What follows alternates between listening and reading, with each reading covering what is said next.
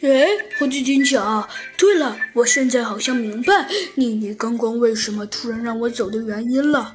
哦，哎，猴子警长叹了口气，说道：“好吧，我承认你的确现在应该是明白了，但是你明白的 有一点点，有一点点晚了。”小小鸡墩墩，猴子警长说道：“你你怎么能说我明白的有一些晚呢？”